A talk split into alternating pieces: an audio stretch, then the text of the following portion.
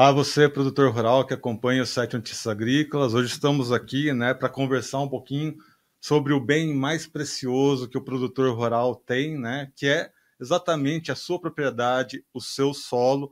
E a gente vai conversar um pouquinho sobre as tecnologias né, e os desenvolvimentos tecnológicos relacionados à agricultura 4.0, relacionada à sua fazenda, à sua propriedade e aos cuidados e manejos do solo.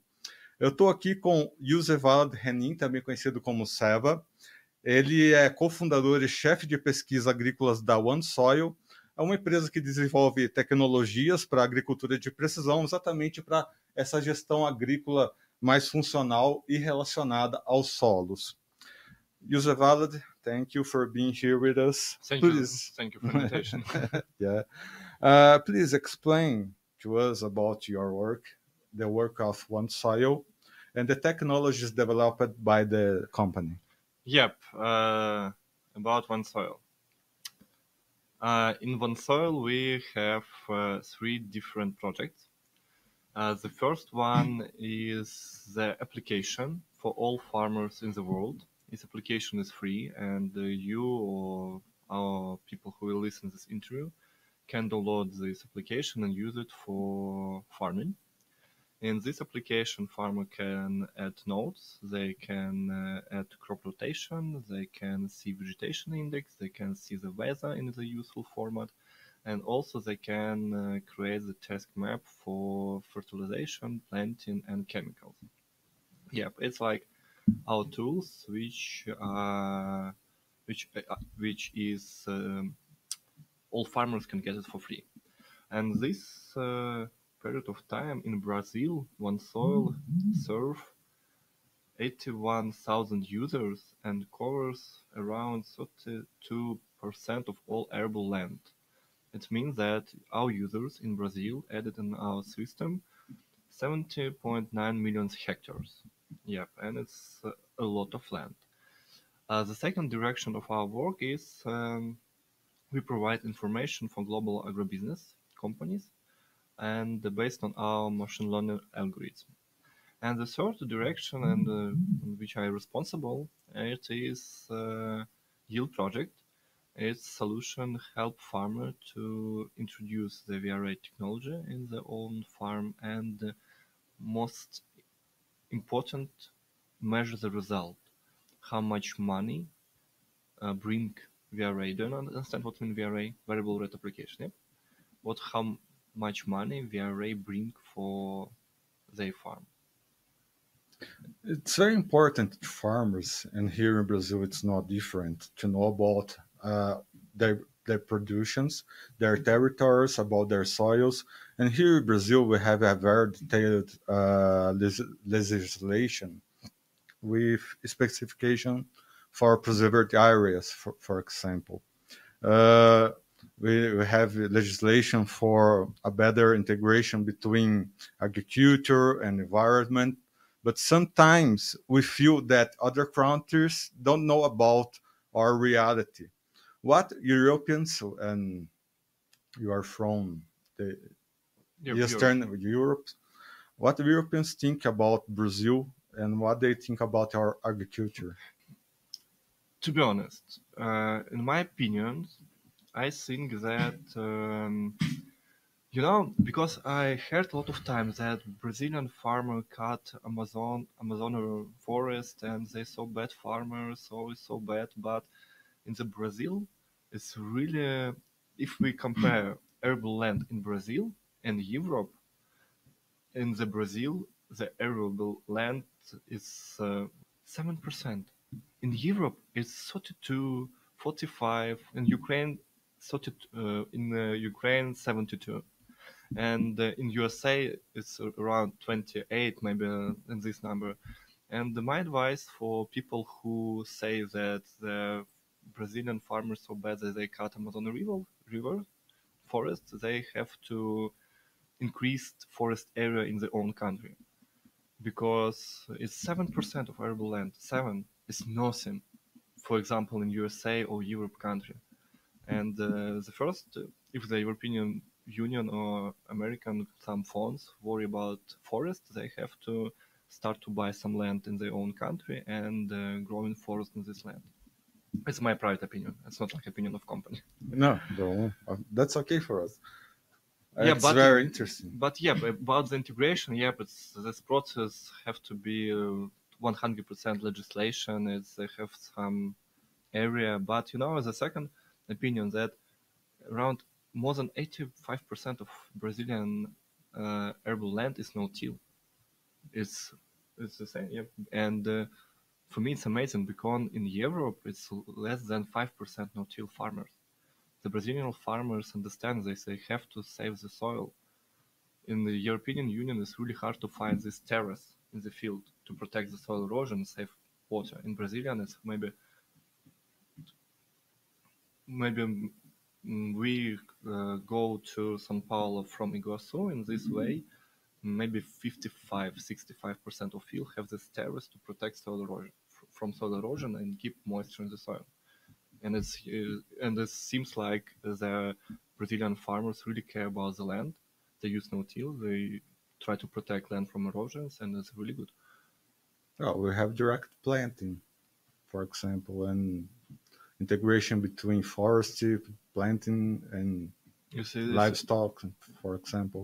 yeah, but it's, it's really good too that uh, because uh, it's uh, the soil have really high level of fertility, and uh, what I saw in Brazil that uh, the no-till helped save the soil fertility, and it's really important because we don't have some other soil; we have only one soil. And you know, it's like, like one soil. Uh, it's about our name: one soil, one, only one soil. We don't have two soil because we don't have other soil. We have only one soil, and we have to work on this soil, and then we have to protect the soil and increase fertility of the soil. Even if you are talking about different kinds of soils, for example, because uh, our the center of Brazil has a different kind of soil than the the south of Brazil. I hope the next, uh, I hope on the, my next trip in Brazil, we will go to the Mato Grosso, Mato Grosso, yeah. and the, all this region. But now I can, I see only this uh, north, south part of Brazil. Yeah. yeah. Uh, well, well, you have a, a perspective of agriculture production in different countries that you saw that you travel to. All these countries are trying to do a better agriculture and a better natural preservation at the same time.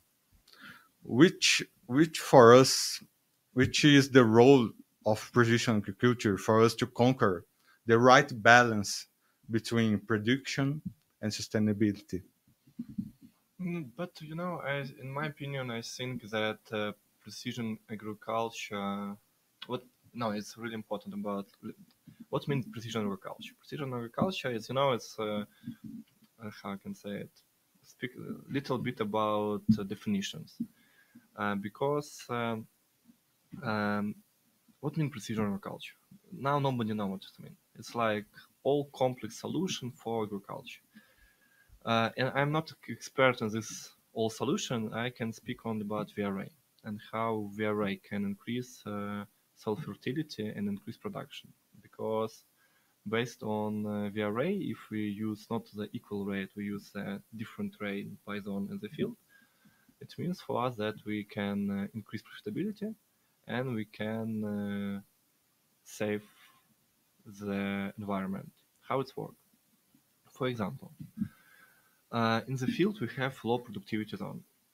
For this zone, uh, uh, nutrition element don't have impact in the yield, and it means that some elevation, some other factor limiting the yield in this area. And if farmer use uh, the equal rate rainfall field, it means this area the plants uh, doesn't pla- plants don't uptake all this nutrition element which farmer apply in the fertilizer. And the rest of this uh, nutrition element go to the nature.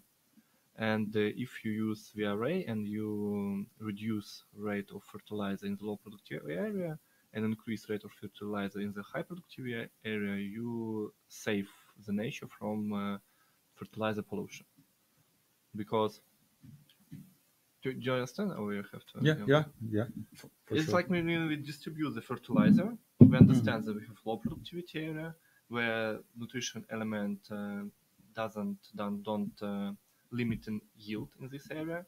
We have area with a high productivity where can we increase productivity and increase yield. We just redistribute fertilizer from area from the low productivity, apply this fertilizer in area with a high productivity. And it means that uh, fertilizer from the low productivity uh, doesn't go to the environment. And in this reason, we save.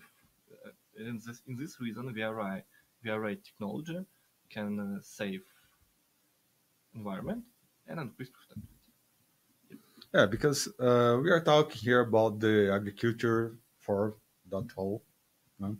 and that means that we need to use the ag precision, big data, machine learning, and things like that. A uh, lot of these technologies are helping farming, helping farmers right now here in Brazil too. It's not different.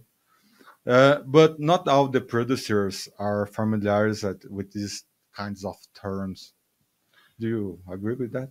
I don't know, to be honest, uh, because in my trip, I heard totally different number about how many farmers use this technology. For some people, I heard around 20%. For some people, I heard about 2%, and it's really depend on uh, the region. And you know, I don't think now in Brazil you have some estimation how many farmers use this technology. And in my feeling, it's around 10% use it.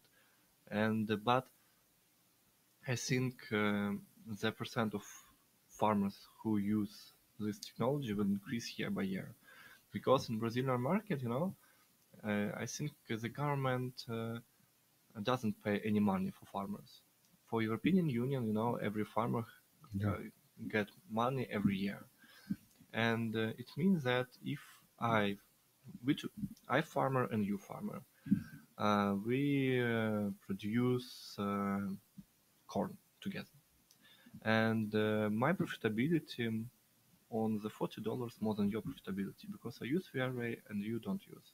I will go to your landlord and say, "Can I rent your land?" And uh, piece by piece, I will you you will become without land and that means that in the Brazil, farmer who rent land don't don't have the farmers who rent land don't have other choice.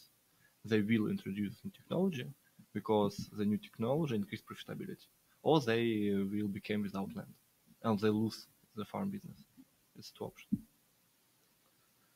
Some of one soil services, like you said, are for free how the producers can use these technologies? Mm, for free. Uh, the first of all, uh, they can keep information about the field.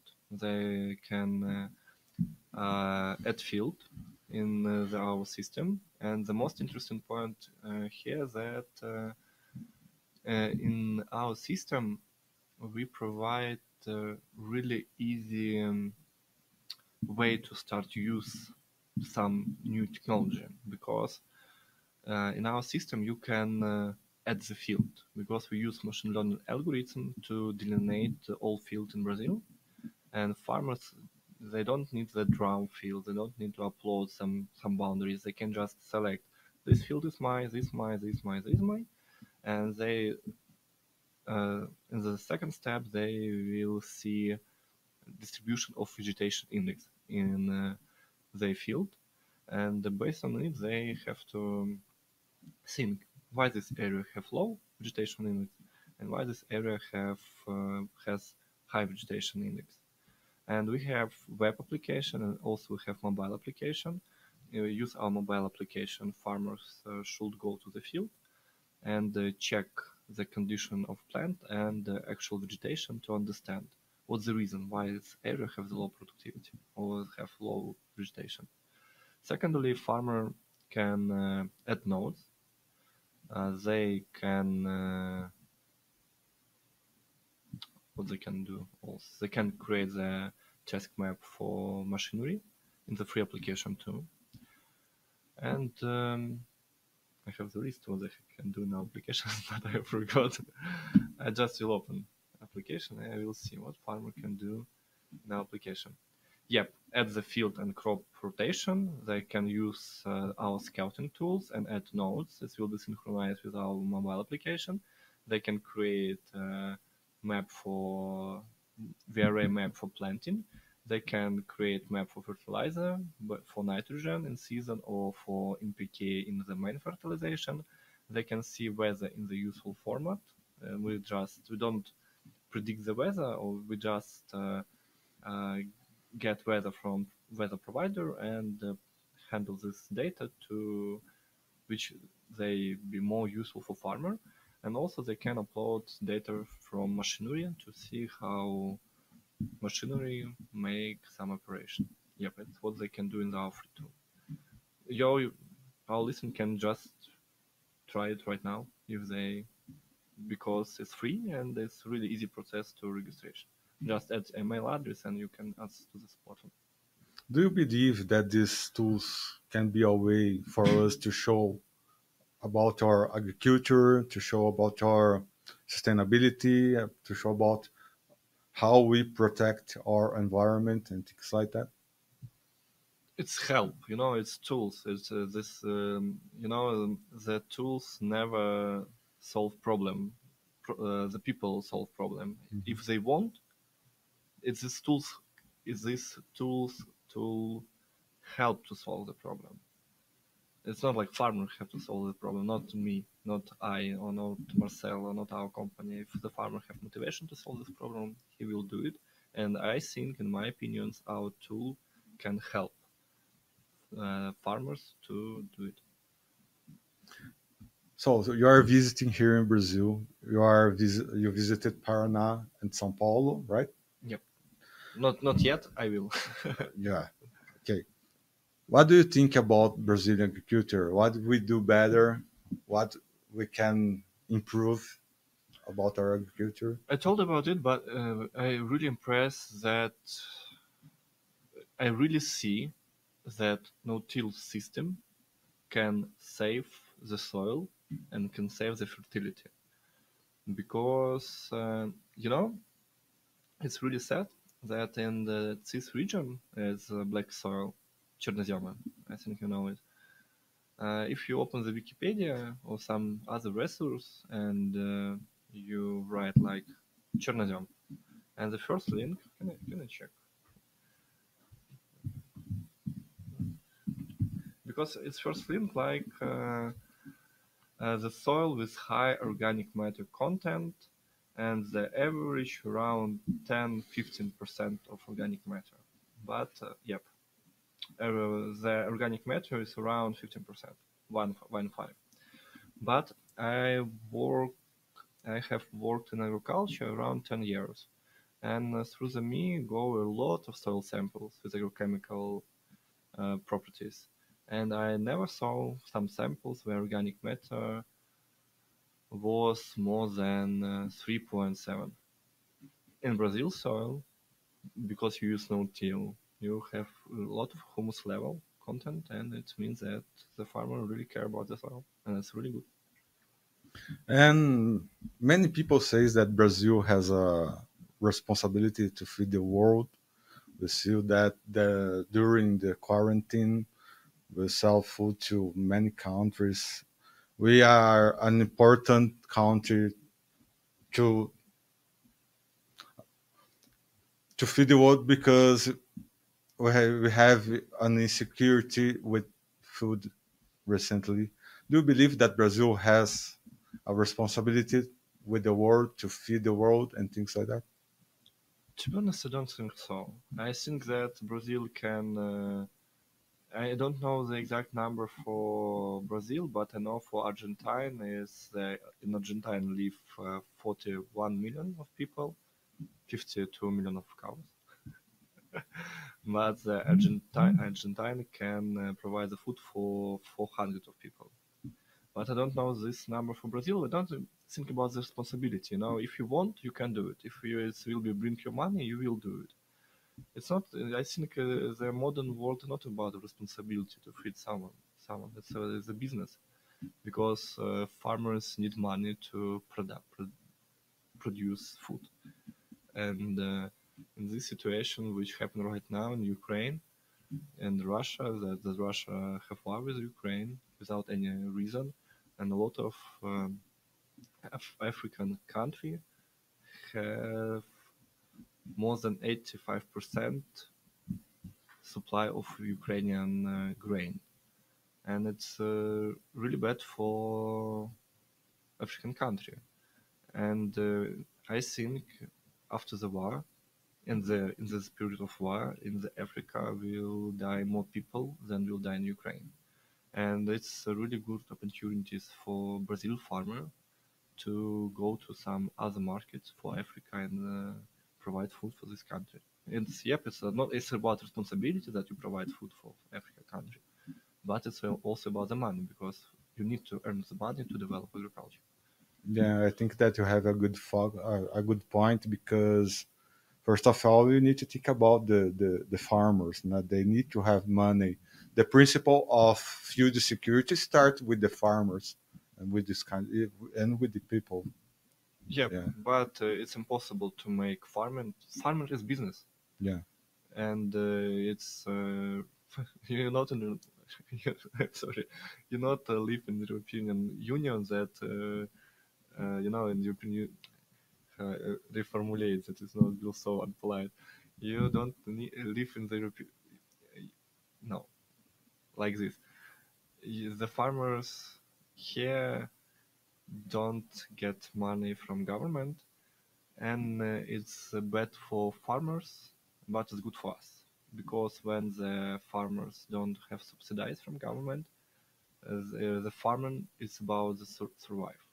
Mm. The, and you know it's a competitors' world. Through so the strongest will survive, and uh, it's business, yeah. and we have to understand that it's business. And yeah, Americans know about that, and maybe I, I, think that Brazilians are learning to do this kind of uh, business. Yeah, but you know, you're in, tot- in my opinion, you're in totally different condition, and you mm-hmm. have their own way to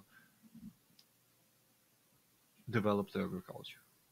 And I don't think the Brazilian farmers have to see for the, some other farmer, because uh, which, uh, some technology can work in American, but it will not work in the Brazilian soil. It's it's it's a really stupid idea to just bring technology from some other country. You have to develop the own technology, and I hope uh, one soil, because our yield project is uh, more about measuring the array. It's like agronomy tools which help to understand the st- your standard rate, and I think uh, the, our yield project can help to can help to improve Brazilian agriculture. Muito bem, amigos. Conversamos aqui então com Yusuf Valid Renin, ele que é representante da One Soil, né, uma empresa aí que traz diversas ferramentas relacionadas ao manejo de solo, ao manejo de propriedades. Quem tiver interesse de conhecer um pouco mais, aqui no conteúdo dessa entrevista vai ter né, o direcionamento para o site uh, da empresa para vocês conhecerem. Eles têm um escritório aqui no Brasil, então tem a versão em português. Uh, como a gente conversou também, todo o cadastro é gratuito, há ferramentas gratuitas. E aí, se você se interessar e quiser se aprofundar um pouquinho mais nessas ferramentas, você pode entrar em contato aí diretamente com a One Soil uh, ah, para né, trazer um pouquinho mais de agricultura 4.0. Esse é o principal ponto da entrevista, né? As novas tecnologias de agricultura de precisão para ajudar nesse momento, né? De insegurança uh, alimentar, onde a gente tem que usar os nossos recursos, né? Os insumos, principalmente, com cada vez mais assertividade aí dentro das propriedades rurais.